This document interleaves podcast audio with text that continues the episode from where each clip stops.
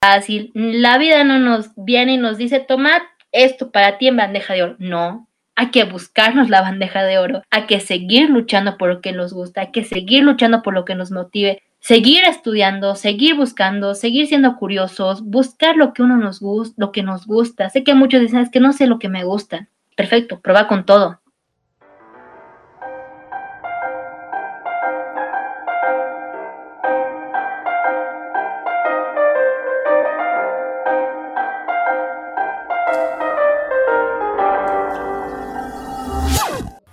Hola, ¿cómo están amigos de Huellas Random? Bienvenidos. Un gran saludo a todos los que nos escuchan a través de Radio Domingo Sabio. El día de hoy tenemos una emprendedora, una gran amiga y por supuesto una gran persona que estará con nosotros. Ella es estudiante en la Universidad Franz Tamayo, pertenece a IESEC Cochabamba y es una chica muy alegre y social, muy proactiva y le gusta participar demasiado. Así que le damos la gran bienvenida a nuestra queridísima amiga Danaida Natalie Durán. Hola, ¿qué tal? Buenas noches. Hola, Ale, muchas gracias más bien por invitarme, por estar aquí con ustedes, contigo y contarte un poquito más sobre esta experiencia. Es demasiado linda y pues nada, muchas gracias. Un gran aplauso para ti y entraste de manera genial. Primero te preguntamos, ¿no? ¿Quién es Danaida? Híjole, chale. Pues bueno, Danaida es una persona muy amable, muy amena, muy empática, demasiado proactiva, la verdad es que es demasiada personalidad y demasiado entusiasta, positiva en particular y siempre buscando nuevos retos, nuevas metas, nuevos obstáculos, se podría decir hasta yo misma me busco obstáculos para saber salir de ellos, aprender mucho más, porque hoy en día sabemos que la vida no va a ser de ahora en adelante nada fácil. Entonces que hay que buscar la mejor manera de poder salir de todo ello y mejorar cada día y siempre sobresalir y ser muy, muy determinada con todas nuestras cosas, decididas y siempre con la imagen de, del positivismo que tenemos que tener, porque la energía positiva hace mucho en uno, así que pues nada, En eso tiene mucha razón, Donaida. Lo poco que le lograba escuchar tiene una esencia bien alegre. ¿De qué trata tu emprendimiento? Claro, bueno, muchas gracias, Rodri. sé que nos conocemos minutitos, pero la verdad es que me encanta bastante estar aquí con ustedes. Nuevamente reitero.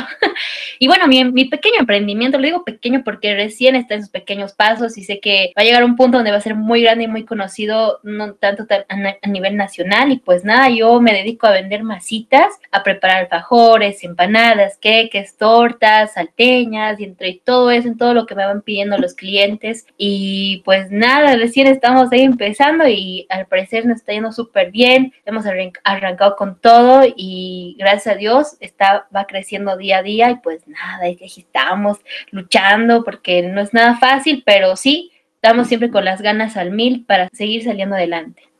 En este instante supongo que la mayoría de nuestros oyentes están con los ánimos porque al escucharte a uno se le suben los ánimos y tiene ganas de hacer muchas más cosas. ¿Cómo aprendiste a realizar masitas? ¿Dónde lo aprendiste? ¿Cuál fue tu emoción, tu pasión para poder realizarlas? Gracias. Y pues bueno, como todo cochalo, de buen diente. Pero a mí me encantan los, los, postres, los dulces. Entonces, un día siempre me puse a pensar y dije, qué complicado es preparar un postre. Entonces, prefiero comprarme. Pero ha llegado un punto de la pandemia donde tenía ganas de un alfajor, pero me daba miedo también por el hecho de ir a comprarme algo y contagiarme, pero dije, no, a ver, voy a tratar de prepararme algo. Y a mí siempre me ha gustado la, la cocina y para un estudiante de medicina es un poco complicado también las cosas, mezclarlas y todo lo demás. Entonces agarré una receta de internet o que una, una, una amiga cercana mía me la pasó, entonces yo preparé y como que no me salió bien. Yo dije, no, voy a seguir intentando sacar un alfajor porque quiero comer un alfajor bien rico. Entonces a mí me gusta siempre estar de curiosa, buscar recetas, buscar información, ver, averiguar, conocer. Tengo hasta mis chefs favoritos a nivel internacional que también te dan tips. Entonces, ahí es donde me motivé más y dije, no, le voy a entrar. Y que mi mamá tenía una receta, un recetario antiguo. Entonces yo dije, no, las recetas antiguas son mucho mejor que las actuales. Entonces preparé ahí preparé, me preparé mi primer cake, así me chistoso, pero súper deli. Dije, no, voy a mejorar. Entonces me propuse a mejorar constantemente mi receta. Luego con los alfajores otra vez me puse porque es una masa como que delicada. Entonces dije, no, me tiene que salir. Y es una fusión de tres recetas de alfajores, donde yo saqué como prácticamente una mía, con combinación de esas tres, y dándole un poco más de sazón. El secreto que aquí les voy a dar un pequeño break, un pequeño espacio, perdón, que es el amor, dedíquenle amor a su pasión que tengan ustedes. A mí me hubiera encantado estudiar gastronomía, pero por circunstancias no se pudo. Así que ahora hago mi pasión de otra manera, lo hago como una manera de hobby y la verdad es que me encanta bastante y pues nada, besito, salió más que todo por un gusto. ¿Cuáles son tus clientes o cuántos clientes has llegado en ese poco tiempo? Claro, mira, ah, la verdad es que como ha iniciado así para lanzar prácticamente entre comillas mi marca, ha sido literalmente ha sido por un juego. Yo dije y propuse a mis papás de que voy a vender masitas para Todos Santos. Me acuerdo que era un 20 de octubre o un 21 de octubre. Y me dijeron, no, ¿para qué? Yo dije, no, sí, voy a preparar así masitas. Entonces vi recetas y todo lo demás. Y dije, me voy a lanzar al éxito. ¿Por qué no? Mi papá y mi mamá me regalaron 200 bolivianos. Me dijo, ya anda, cómprate tú lo que tú necesites y practica. Tienes dos días para hacerlo. Y yo dije, gracias, genial. Entonces me tuve que ir al mercadito a comprarme mis cositas, preguntando a las casas, porque las casas saben un montón de cosas que te ayudan bastante en surgir. Siempre pregunten a sus casas, les recomiendo eso. y me lancé. Y mi primer cliente que tuve ha sido una amiga de mi mamá que me pidió 600 masitas la primera vez que lancé mi marca. Yo estaba en pánico porque en ese momento no sabía cómo medir tanto y calcular y que sea, que me, por que me salgan más cosas y todo lo demás. Entonces dije, no, lo voy a lograr. Me quedé dos noches, dos noches sin dormir, pero es porque la primera vez que me habían pedido tanto así de entrada y la verdad es que ha sido una bendición. Empezó con pie derecho y hasta el día de hoy por semana me piden tortas, o sea, he mejorado bastante en tortas, me piden alfajores, me piden empanadas, me piden muchas cositas. Entonces, a un principio no era fácil porque yo iba al mercado, porque mi mamá tiene sus casetas allá, entonces yo iba al mercado a venderlas. Entonces me, me, he ido conociendo con las personas, entonces ya constantemente eh, me pedían. Entonces, eh, también por el tema de la U, no podía ir muy seguido, entonces he empezado como que a plantearme de que todo sea a medida de pedidos, porque a veces me quedaba con productos y como que te sientes un poco mal cuando no vendes. Pero siempre me daban más ánimos porque llegando a casa ofrecía a mis vecinos, entonces mis vecinos, mis vecinos lo compraban. Entonces, siempre hay maneras de buscar de poder vender todos tus productos y no quedarte con nada. En lo particular a mí me gusta hacer siempre las cosas frescas, hacerlas prácticamente en el momento porque es distinto el sabor y la dedicación también que le da uno. Entonces, ha ido creciendo y hasta el día de hoy tenemos clientes súper fieles que cada vez nos piden más cosas. Entonces, mi menú ha ido creciendo terriblemente que un día me puse a contarlas y hay más de 20 variedades que yo ni, no, ni yo misma me puedo creerlo hasta el día de hoy de que he podido surgir tanto en casi un año y hace, hace mucho la perseverancia y las ganas que le metes a algo que realmente te apasiona. Wow, qué hermoso. A partir de, del inicio en el que nos, nos cuentas, ¿no? De que no pudiste estudiar gastronomía por distintos motivos, pero hay algo que, que tengo una curiosidad, una chispita que me sale acá Entraste a, ISEC y ¿de qué forma te ayudó a crecer de manera exponencial, diría yo? Genial, eh, qué linda esa pregunta. Y pues, bueno, yo vengo de una familia de comerciantes, entonces como que la pasión en ventas está en mi sangre. y bueno, ¿cómo hay ese que me ha ayudado en todo esto? La verdad es que nos dan cursos de ventas y hay tips muy buenos de los ponentes que nos dan. Entonces, a mí me gusta escuchar a las personas y sacar lo mejor que ellos tienen, aunque a veces es un poco difícil, claro, pero cuando tú les prestas atención y ves y te comentan los objetivos y cómo lo han logrado, esos tips sí sirven para uno y para siempre porque son cosas que uno lo ha vivido y te lo está contando.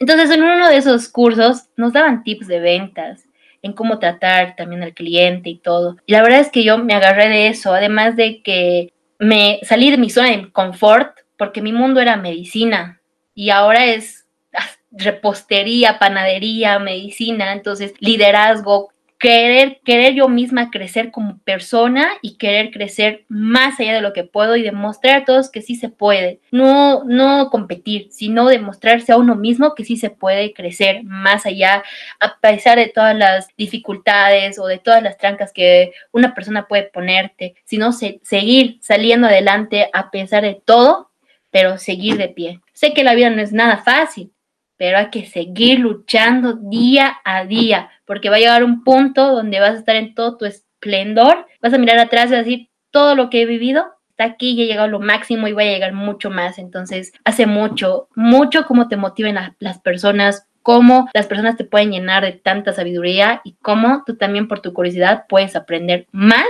y lograr más de lo que te crees capaz. Para ti, ¿qué es un emprendimiento? Para mí un emprendimiento. Bueno, en mis conocimientos, para mí un emprendimiento es como que un pequeño negocio en el cual se puede crecer mucho.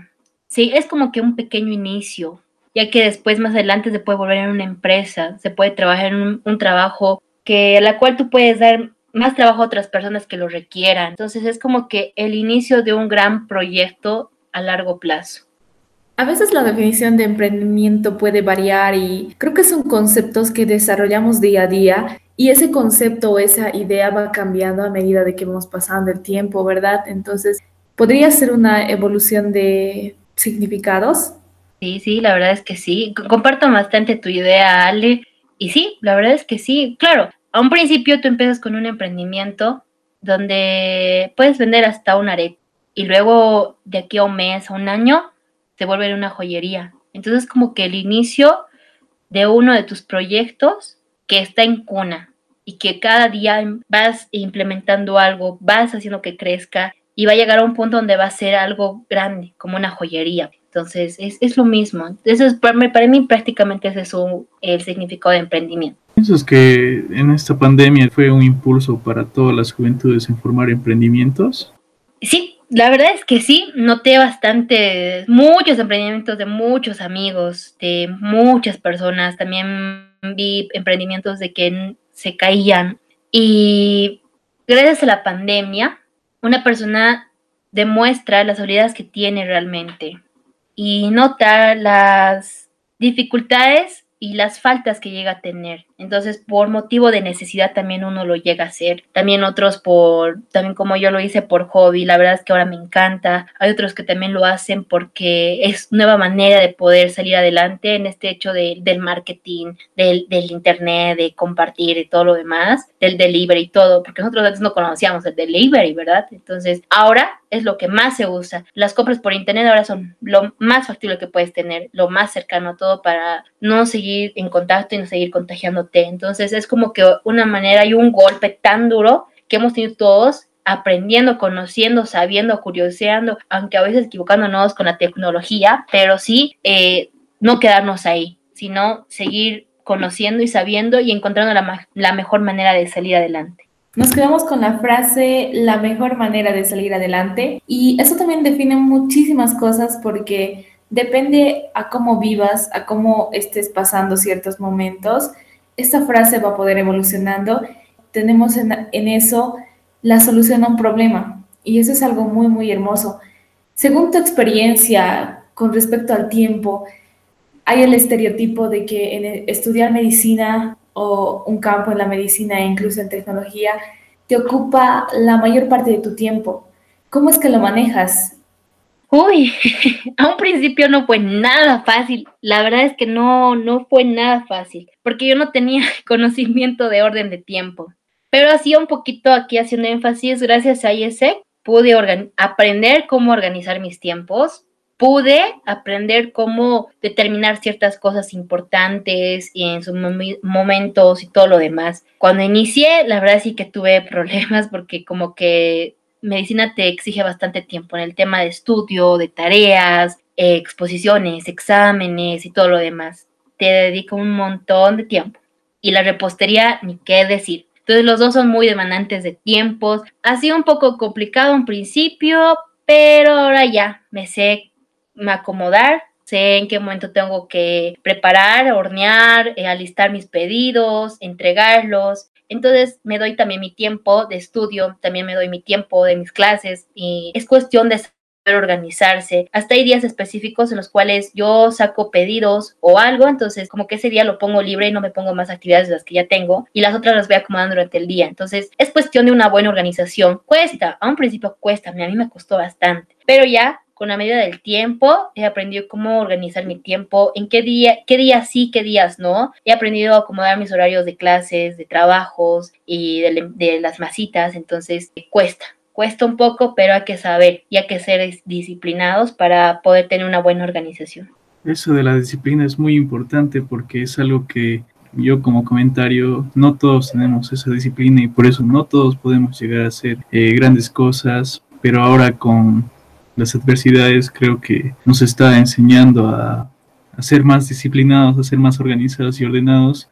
Al principio, ¿cuántas veces te salió en negro el queque, eh, no sé, africano, tu masita, el alfajor? ¿Cuántas veces? Claro, mira, es que la repostería es grave, es terrible. A un principio yo no sabía manejar el horno. La verdad es que no sabía manejar el horno. Tuve, tengo una tía que sí me enseñó. Gracias a Dios, ahí con ella aprendí, porque ella, desde muy chiquita con su mamá hacían más, eh, panes, queques. Entonces ella me fue guiando poco a poco y me dijo, así tiene que estar cocido la masa, que aquí así tiene que salir, que no tiene que salir así crudo. Entonces ha habido muchas veces donde sí sacaba crudo a veces mis queques y gracias a Dios era por suerte para mi familia y no era para una venta. Además de que a veces me, se me quema, a veces los alfajores me olvido porque es como una masa delicada, entonces tengo que estar constantemente ahí prendida del horno porque me pasó que se me quemó casi unas 40 tapitas de alfajores. Y ahora de no, y, y era tarde. Entonces tuve que improvisar, otra vez volver a hacer mi preparado mental y hacerlo de nuevo. Me tuve que quedar hasta las 4 de la mañana haciendo los alfajores porque era mi entrega a las 9 y no. La verdad es que si pasa, eh, cuando uno está cansado también, eh, se les va. Entonces siempre es bueno tomarse un poquito de descanso y no descuidarse, siempre tener una alarmita de algo que estés preparando o haciendo tus cositas, siempre tener una alarma que si no, pues chale, se me va. Y sí, sí me pasó varias veces con el tema de los alfajores y uno que otro que también. Yo creo que hacer alfajores realmente es un talento, porque lo intenté y la masa se deshace tanto o no sé qué hice mal, la cuestión es que se deshace tanto que llega un punto en el que cuando lo pones al horno literal parece tostado, una masa tostada, y, y tú dices, ¿qué? Esto no está bien. ¿Cómo soluciones esa parte? Y tal vez como un comentario también para los oyentes. ¿Cuál es el secreto, cuál es esa receta puntual para hacer el alfajor como tú lo haces? Chale, el secreto está cuando lo pruebas y sientes todo el amor que le dedico y toda la pasión. es que el secreto es ese, meterle ganas y mucha, mucha paciencia y amor. Hace demasiado, yo les puedo dar mis recetas, yo no, yo no me cierro a nada pero ¿de qué va a servir si tú no lo haces con ganas de querer probar y que te salga bien las cosas? Porque me ha pasado. Les voy a contar una historia. Bueno, una historia cortita. Yo tenía que entregar justo una torta tres leches a, una persona en especial. y la verdad es que ese día no estaba de ganas de hacer cosas, estaba muy desanimada y no se levantó mi crema se me cortó y eso que es mi crema favorita que siempre uso y sé manejar la crema. Pero en este caso se me cortó la crema por completo. No levantaba, se hizo mantequilla y era mi única bolsa de, crema que tenía. Me desesperé tanto porque me di cuenta que lo hice de mala gana, o sea, no lo hice con ganas de, que, de, hacer mi pedido. Yo dije, no, tengo que estar bien porque hasta ustedes pueden decir, no, pero qué, qué, raro, ¿no? Que las cosas puedan sentir. La verdad es que sí sienten. La verdad es que sí sienten. Cuando tú haces las cosas bien, uff, te salen delicia. Cuando lo haces con esas ganas, es increíble. Pero cuando lo haces por hacer, no sale nada bien. Y es preferible que no lo hagas, porque decepcionas a tu cliente. Y el cliente es el que te va a apoyar también. ¿Por qué? Porque te va automáticamente te va a decir, ah, qué rico, ¿de quién has comprado? Tal, te pasaré el número, pedite y tal. Entonces te ayuda. Pero si tú preparas algo que no está rico, lo haces por preparar, automáticamente el cliente va a decir, ah, no, está un poco feo, desabrido. Entonces ya no te hace promoción, entre comillas. Entonces ahí está mi secreto, darle amor y ganas de poder hacer las cosas bien y de quererlas hacerlas bien, porque si no, pues ya ves, se te corta la crema. bueno, a veces también me pasaba de que por hacer rápidas las cosas y porque tenía muchas cosas que hacer, se me olvidaba poner el ingrediente más importante, el azúcar. Y no. me daba cuenta cuando ya mi receta estaba en el horno, el pedido ya estaba en el horno y dije, no puede ser. Siempre hay que estar atentas a todo, también seguir uh, paso a paso a veces cuando hay recetas y seguir tal cual, porque si no, pues ya ven, se pierde ahí ingredientes y la idea es no, no es perder ingredientes porque cuesta bastante. Pero de igual manera sabe rico porque lo haces con, con cariño, ¿no? Y... Aunque falte el azúcar, sí. como un comentario, eh, ese visto en Kung Fu Panda, como cuando quería buscar la receta de su papá y le decía que no le ha puesto nada directamente. Es una sopa normal, solo le da, uno mismo le da el valor. Y es verdad. ¿Cuál es ese método, esa disciplina que, cómo podemos ser disciplinados, cómo podemos tener ese, esa capacidad de ordenarnos en todo el día? Aprendí a usar Google Calendar, eso, bueno, el calendario en sí que está ahí y manejar mis tiempos. ¿En qué me refiero con los tiempos? Primero agendar todas mis clases y ver qué puentes estoy libre o qué días estoy libre. Y también poner mis, tiempos de estudio.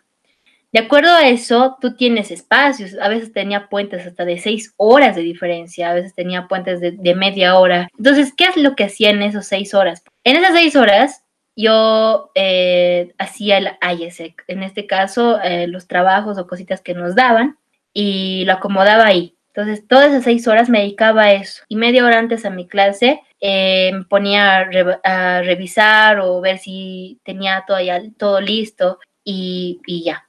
Para el tema, cuando ya entré con las masitas, me tuve que dedicar más que todo a aprender a hornear en las noches, así para el día siguiente entregar el pedido. No ha sido nada fácil acomodarme, porque yo soy una persona como que ya me sale algo, ese rato lo hago porque tengo tiempo, pero no. A veces ese tiempo que tú, que tú tienes y estás acomodando algo delante de ello, entonces te varía y después te frustras tú mismo y dices, ay, era que lo haga antes. Pero es por eso ahí donde tú tienes que saber a diferen diferenciar las cosas importantes con las cosas que pueden ser secundarias. Entonces es cuestión de que tú sepas darle importancia a cosas esenciales que estás haciendo primero. No, a veces había días que no podía y tenía pedidos y yo les decía que por favor para el día siguiente, porque voy a estar más libre. Entonces la gente te entiende, te comprende si tú les sabes hablar bien y, si, sabes poder comunicarte con ellos, porque a veces lo pueden tomar a mal, ¿no? Pero si no es cuestión de saber hablar con ellos. Y ya, pero es cuestión de, de priorizar las cosas, siempre es priorizar las cosas. Y ahí vas organizando tus tiempos y mantén esa rutina durante un mes y check lo haces después como si nada, ves tu agenda y dices, ah, tengo esto, esto, esto, listo, aquí tengo tiempo, ya puedo hacer esto, esto y ya está. ¿Y cómo llegas a manejar esa concentración al estar, no sé, súper animada a querer hacer algo y terminarlo y dejarlo por un rato y, e ir a lo siguiente? me, pasa muy seguido porque a veces tengo tortas que entregar por la tarde, tengo clases por la mañana, entonces, pues como no, no voy a tener más tiempo, entonces paso mi clase mientras preparo mis, mis, mis pedidos. sé que no es lo más aconsejable, pero a veces no es bueno dejar ir a tu cliente hay clientes que son muy exigentes y hay clientes que sí son muy comprensivos. Entonces es bueno saber tratar con ellos. A veces yo te, me, me, consta que yo tengo clientes muy exigentes que me dicen tal para esto, ahora para esto, para esto. Y no me da tiempo dar charle, decirle por favor, dame dos horas más, ¿no? Porque que son un mm, poco reservados, ¿no? muy especiales, se podría decir. Entonces digo, bueno, ya, y justo a veces tengo examen, entonces lo primero que hago es mi examen y luego preparo el pedido rapidito y entregarle. Pero antes de eso tengo que, me preparo un poco de más para probar cómo ha salido, porque a veces sucede que no te sale bien. Entonces, como prueba, como te sobra, entonces pruebas de lo que te ha sobrado, entonces dices, ay, espera, tengo que arreglarlo. Entonces, eh, eso también ayuda bastante. A veces es bueno que te sobre a que te falte. Como una persona tan animada, eh, tan alegre, ¿será que puede esa persona llegar a, en algún momento a decir, eh, basta, ya no quiero hacer esto, o basta, ya, ya estoy cansado, estoy harto de seguir con esto, o no me da el tiempo también? Chale, me agarraste en curva. Bueno, la verdad es que no es fácil. No es fácil siempre estar bien o estar feliz. Siempre hay momentos de bajadas, eh, siempre hay momentos malos, se podría decir. Pero yo soy una persona de la cual evito estar mal.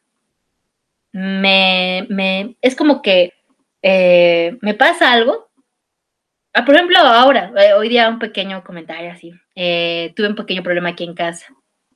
Hace más o menos, te podría decir, hace unos 30 minutos. Y estoy bien, estoy tranquila, no me afecta. Entonces es cuestión de saber separar tus emociones negativas de tu ser, o sea, de ti. Y seguir motivándote tú misma y decir, no, yo puedo, yo estoy bien y voy a estar bien y es como que se te reinicia el Windows de tu cerebro y estás nuevamente con las ganas de seguir demostrando más y esforzarte más. Porque los momentos malos son momentáneos, son cortos, duelen, pero no, no todo el tiempo. Y tus momentos de, de felicidad son más largos. Y esos hay que saber aprovechar, esos hay que saber definirlos, esos hay que saber agarrarlos con todo y explotarlos, porque a veces hay momentos de bajadas también, como les dije, y eso también hay que saber sobrellevarlos, pero rápido. No dejarse llevar y quedarse ahí llorando, deprimirse.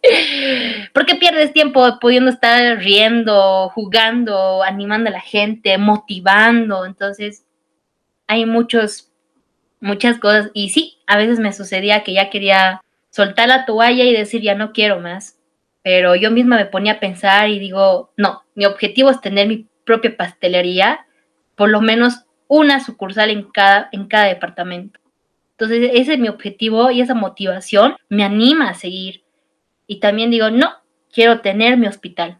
Entonces, me motivo también a que terminar una vez medicina. Entonces, es cuestión de motivarse a sí mismo y animarse. La motivación y el, y el, y estar bien, feliz, te ayuda mucho a crecer. Sé que es a veces difícil, complicado, yo lo sé, me ha pasado, pero siempre hay que estar motivados y estar felices por lo que tenemos y por y a dónde vamos a llegar y más allá de eso. Apunta al sol y seguramente llegarás a las estrellas. Wow, siempre hay que tener objetivos para diferentes cosas, esas metas que te van a ayudar a seguir adelante a conseguir todo lo que te has propuesto. Y a veces el camino mismo puede cambiar o puede que tu meta se haga distinta, pero siempre está ahí Qué bonito todo lo que dices, la verdad. ¿Qué, qué más podrías argumentar ahí para aquellas personas que te escuchan en este instante y que se sienten motivadas por Danaida?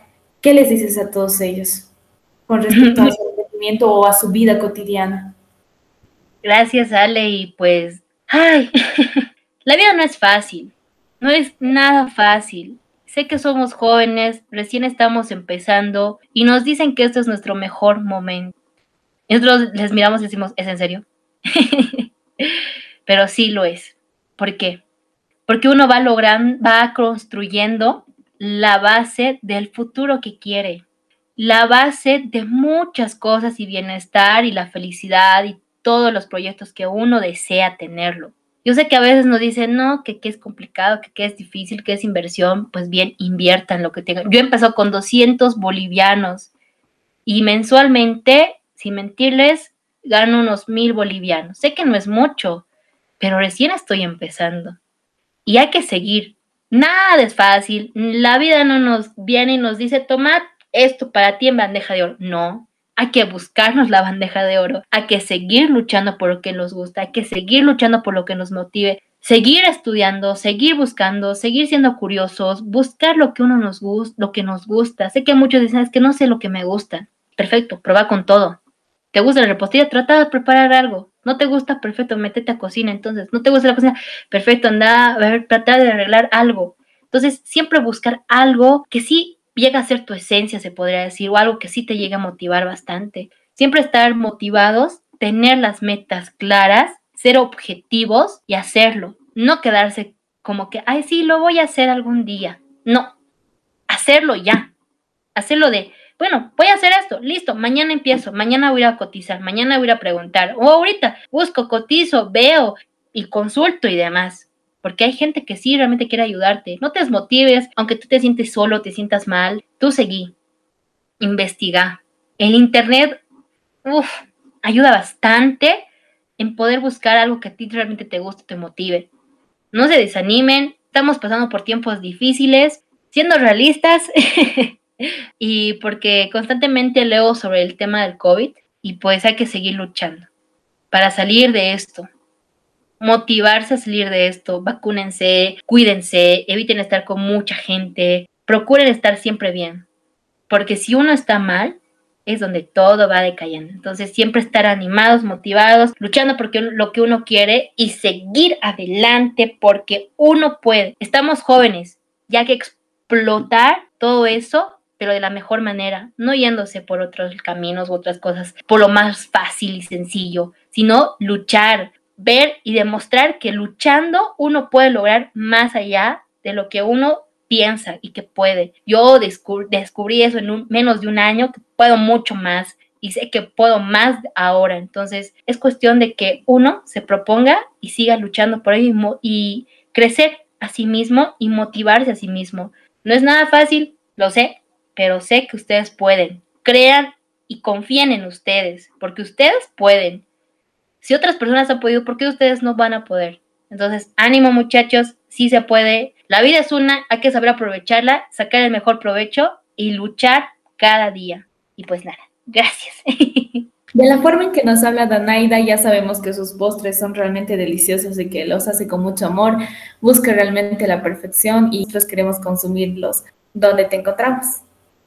Súper, bueno, muchas gracias, Ale, nuevamente. Y bueno, si ustedes quieren probar mis delicias, la verdad, me escriben al mi WhatsApp, que es el número 764-68400. Nuevamente, 764-68400. O también me pueden buscar en mi página de Instagram. No tengo todavía en Facebook, pero sí en Insta, con arroba Dan barrita baja I 22. Y pues nada, búsquenme, prueben estas exquisiteces que se van a enamorar, que van a estar felices y chochos y contentos. Les va a encantar, así que siempre voy a estar aquí para sus pedidos cuando gusten, cuando quieran. Si hago envíos a toda Bolivia, me pidieron de La Paz, también me pidieron en Santa Cruz y sí, sí hago envíos. Cualquier cosa me escriben por interno y quedamos bien para que puedan probarlo y no quedarse con las ganas. y ya nada, muchas gracias por este espacio. A ti por aceptarlo, querida Donaira, muchísimas gracias. Y bueno, porque sí o sí nos has animado demasiado, tienes una energía increíble y creo que es muy contagioso a pesar de la distancia. Muchas gracias, Ale.